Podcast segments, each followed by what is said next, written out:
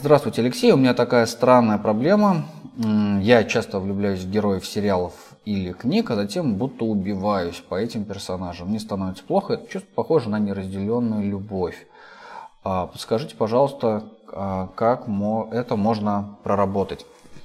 Сейчас я пытаюсь, сейчас попытаюсь я понять, потому что а, героев а затем в кавычках убиваюсь по этим персонажам. Убиваюсь, я так понимаю, это в некоторой, в каком-то смысле влюбленность, это в каком-то смысле э, неразделенные чувства, это э, в каком-то смысле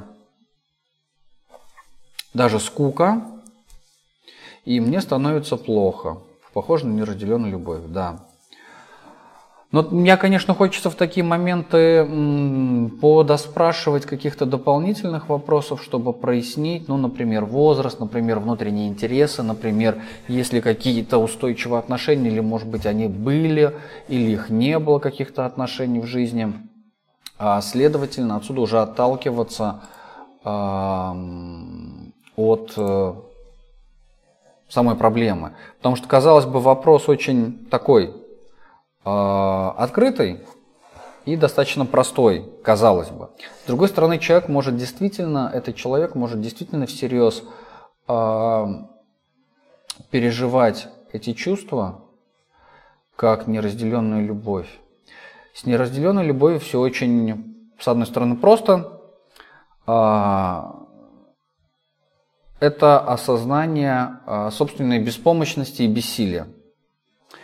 А, почему? Потому что а, какая бы там любовь ни была, какой бы там человек не был на другом конце этих чувств, на другом конце этой так называемой любви, а, вы все равно можете столкнуться с, ну, с простой, очень простой реальностью, с собственной беспомощностью и бессилием, с невозможностью что-то с этим человеком сделать, с невозможностью как-то привлечь его внимание, с невозможностью как-то получить от него а, то, что вы хотите, судя по всему, это любовь, судя по всему, это какое-то признание и так далее.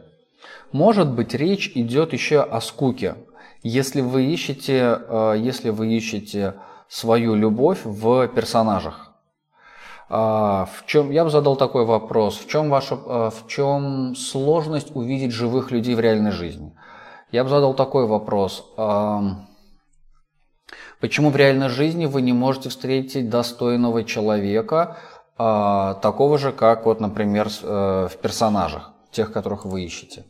А я бы э, предложил поисследовать э, личный опыт человека, который пишет этот вопрос, в его жизни, в его контактах предыдущих этому состоянию, какие они были, с кем они были связаны, и поговорить, например, про отношения с отцом я бы предложил вот такую концепцию, такой вариант. Мне, к сожалению, достаточно больше информации, чтобы более развернуто этот вопрос раскрывать. Вопрос неплохой, даже, ну, даже очень такой хитренький, любопытный. Ни в коем случае э, о нем еще рано говорить без дополнительной информации о какой-либо там патологии. Точно я такого не вижу.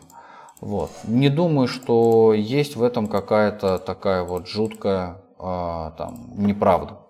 Вот. Но, собственно говоря, мой ответ следующий. Э, как это можно проработать? Поисследовать э, фантазии, э, поисследовать сны, поисследовать отношения детско-родительские, конечно, поисследовать отношения с отцом. Переехал в новую коммуналку, где живут двое мужчин. Место общего пользования долго не убирали, не убирают. Как договорились убирать по моб всем вместе, а потом просто поддерживать чистоту. По ощущениям, будто ждали, когда заедет девушка и будет бесплатно добровольницей. Я так не хочу и не буду, не делаю. Манипулировать тоже не хочется. Хочется сразу расставить границы. А жить с... и уживаться а, важно. Соседи мужчин из военной сферы, возможно, патриархальной. А, не хочу, не хочу быть домработницей, мамой, жертвой для них. Но здесь ситуация такая. Это, во-первых, э, бытовая история и бытовой межличностный конфликт, который регулируется достаточно не... А, ну как? А, два варианта. Даже не два варианта, наверное, даже больше. А, вариант с манипуляцией не самый плохой в таких случаях. Если не получается конструктивно а, достучаться, если не получается прямого диалога какого-то обоснованного на реальных, а, на словах, где это могло бы быть договорено, решено и устойчиво бы работало, то тогда, конечно, как выбор манипуляция как выбор. Но я не приверженник таких историй, я за то, чтобы э, договариваться. Если договариваться не получается, да, выбор не очень большой, тогда, конечно, переезжать в другое место, искать э, другие условия жизни, э, искать э, другое место, э, где, такие, где можно найти похожие условия.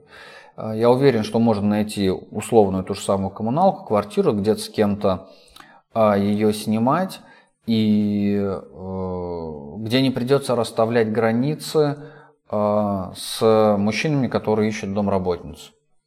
Ну, потому что если они ищут домработницу, на самом деле, кстати, как вариант, я, я понимаю, если бы речь шла бы не о деньгах, но здесь, судя по всему, речь о деньгах, потому что коммуналка, потому что ограниченное э, пространство, значит ограниченные средства.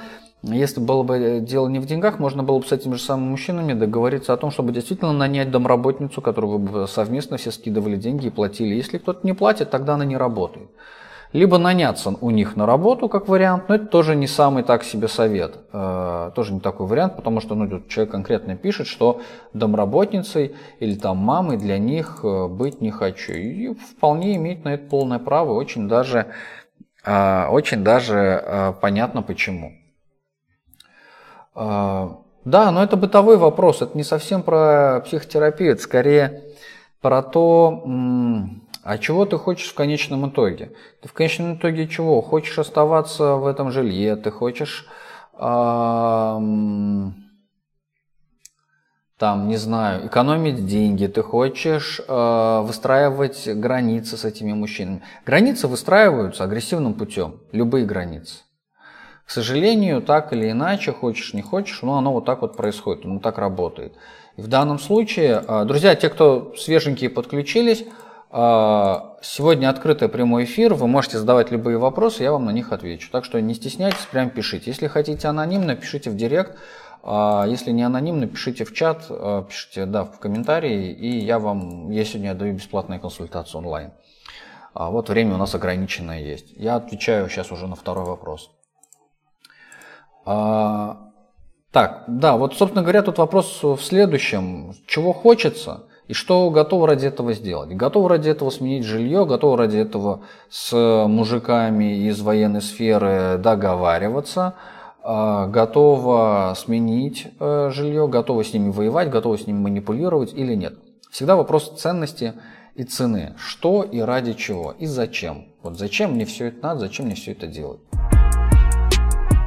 А как разрешить себе не бояться быть плохой и что стоит э, за страхом оставить свое мнение, страх отвержения? Да, а, да, это очень хорошая гипотеза, страх отвержения. Конечно, очень часто нас так воспитывают, что если мы имеем свое мнение, то мы вдруг резко становимся неудобные, мы становимся плохие. А значит, что для того, чтобы э, нам как-то жить в этом обществе, в этом мире. Нам нужно отстаивать свое мнение, быть неудобными, быть в кавычках плохими, говорить э, те вещи, которые людям, может, не очень приятны. То есть становиться э, обособленными, формировать собственное мнение и собственное убеждение и отстаивать свои границы. К сожалению, э, по-другому никак. А причины, почему я не могу отстаивать свое мнение, это, конечно, страх. Там, ну, там много чего. Там может быть страх, там может быть стыд, там может быть вина. Там я бы стал бы копаться в сторону отношений с мамой. А если это мужская фигура, да, с кем контакт, тогда это отношения с папой. Но скорее про маму. А, быть плохой, иначе, а, если ты будешь плохая, то ты будешь одна, например, так. Или а, если ты будешь неудобная, то ты будешь отверженная. Я бы такую гипотезу построил и попытался бы с ней разобраться и про нее поработать, ее поисследовать. Ну давайте хорошо, это вопрос, как вернуть любовь в семью. Вот такой вот вопрос. Это скорее больше риторические вопросы. Я бы здесь бы отталкивался, а можно ли вообще вернуть любовь в семью? Или почему эта любовь в семью ушла? И вообще, что такое любовь? И вообще, что такое семья? Я бы от этого отталкивался. Потому что если мы говорим о вернуть э, любовь в семью, то мы скорее говорим о некоторой э, проблеме, э, такой достаточно непрозрачной. А, часто так бывает, когда люди мне говорят про любовь, а имеют в виду совершенно другое. Имеют, какие, имеют в виду какое-то совершенно функциональное отношение, имеют в виду отношения какой, какие-то очень... Эм, ну, такие, ну, это не, не совсем похоже про любовь. Там, как, там речь идет про самопожертвование, там речь идет про э, какие-то вечные притязания, и это совершенно не похоже на любовь. Скорее это похоже на выполнение каких-либо удобных функций, которые нужны. И тогда, конечно, и тогда, конечно, о такой любви и о таком возвращении любви речи быть не может. Это возникает вопрос, ну вообще зачем такая любовь? Потому что любовь, она односторонняя. Она не может быть двухсторонней. Или меня любят, или меня не любят. Или я люблю, или, или я не люблю. И вот если э, я не люблю, а, точнее меня не любят, то заставить кого-то любить, ну это бред какой-то. Конечно, невозможно никого заставить любить. Или э, можно заставить там быть зависимым, можно. Можно заставить э, выполнять какие-то функции, можно. Но заставить любить, нет. Бояться, да, э, но не более того. Любовь – это субъективное чувство. Семья – это не субъективный объект. Семья – это объект, состоящий из нескольких людей.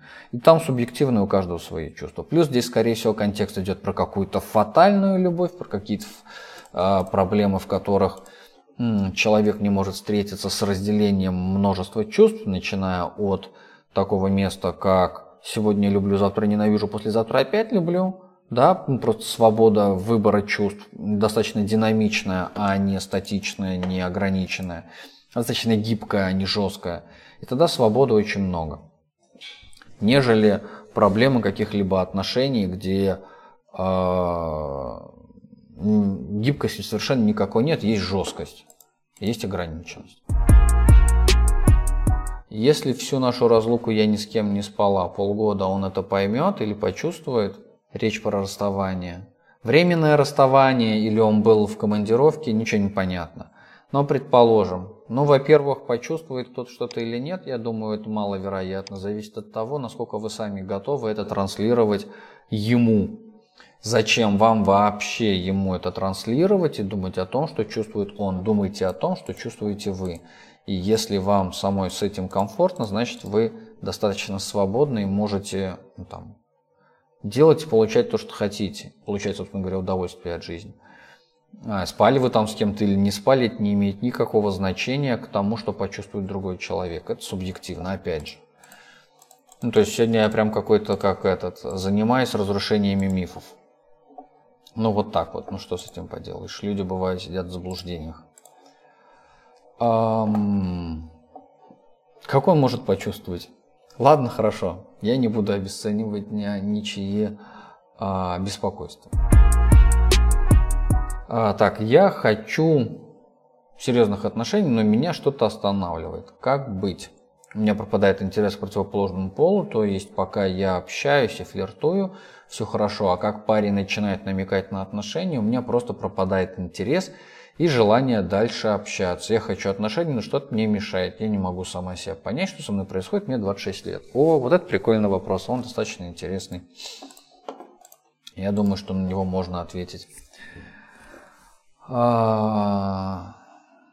Намекать на отношения. Судя по всему, есть какой-то прошлый опыт, есть какой-то прошлый...